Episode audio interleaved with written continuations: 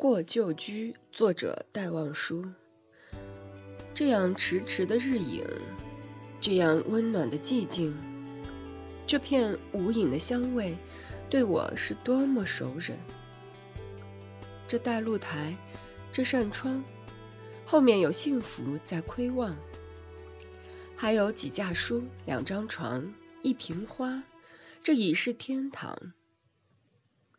我没有忘记。这是家，妻如玉，女儿如花。清晨的呼唤和灯下的闲话，想一想会叫人发傻。单听他们亲昵的叫，就够人整天的骄傲。出门时挺起胸，直起腰；工作时也抬头微笑。现在可不是我回家的午餐，桌上一定摆上了盘和碗。亲手调的羹，亲手煮的饭，想起了就会嘴馋。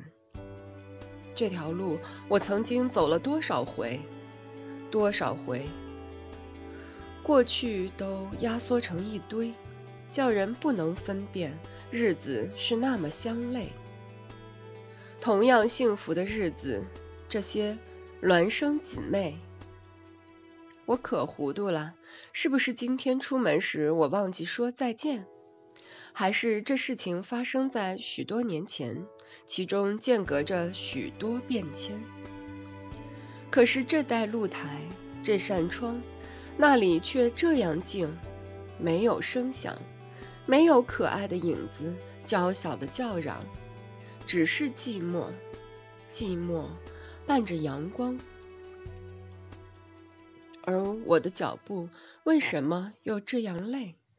是否我肩上压着苦难的岁月，压着尘埃，渗透到骨髓，使我眼睛朦胧，心头消失了光辉？为什么心酸的感觉这样新鲜？好像伤没有收口，苦味在舌尖，是一个归途的设想把我欺骗，还是灾难的岁月真横亘其间？我不明白，是否一切都没改动？